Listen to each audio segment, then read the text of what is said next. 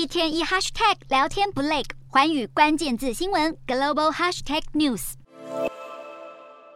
二十五号黑色星期五是电商平台最繁忙的日子之一。不过，在巴黎近郊的布雷蒂尼，亚马逊物流中心的员工则发起了集体罢工，不满亚马逊只付最低薪资。来自超过三十个国家的亚马逊工会发起示威活动，跨国大串联，并要求在生活成本大增之际，亚马逊应该提高薪资，改善工作的安全条件。而光是在德国和法国，亚马逊工会发起的行动就有十八座亚马逊大型物流中心的员工参与罢工。此外，包括华府在内，美国也有超过十座城市的亚马逊员工响应示威活动，就连在印度和日本等地也有抗议集会。然而，在英国，护理师们也在酝酿罢工之中。二十五号，英国护理人员工会表示，超过三十万名的会员将会发动工会成立超过一世纪以来的第一次罢工行动，时间就在十二月十五号及二十号，并且提出两大诉求，包括加薪达到比通膨率再高出百百分之五的水准，相当于百分之十九点二，并且要求补足人力，因为严重缺工的程度已经让护理师们受够了，更无力给予病患应得的照护。然而，英国正面临冬季罢工潮，从邮政人员、教育部门到铁路人员都有罢工计划。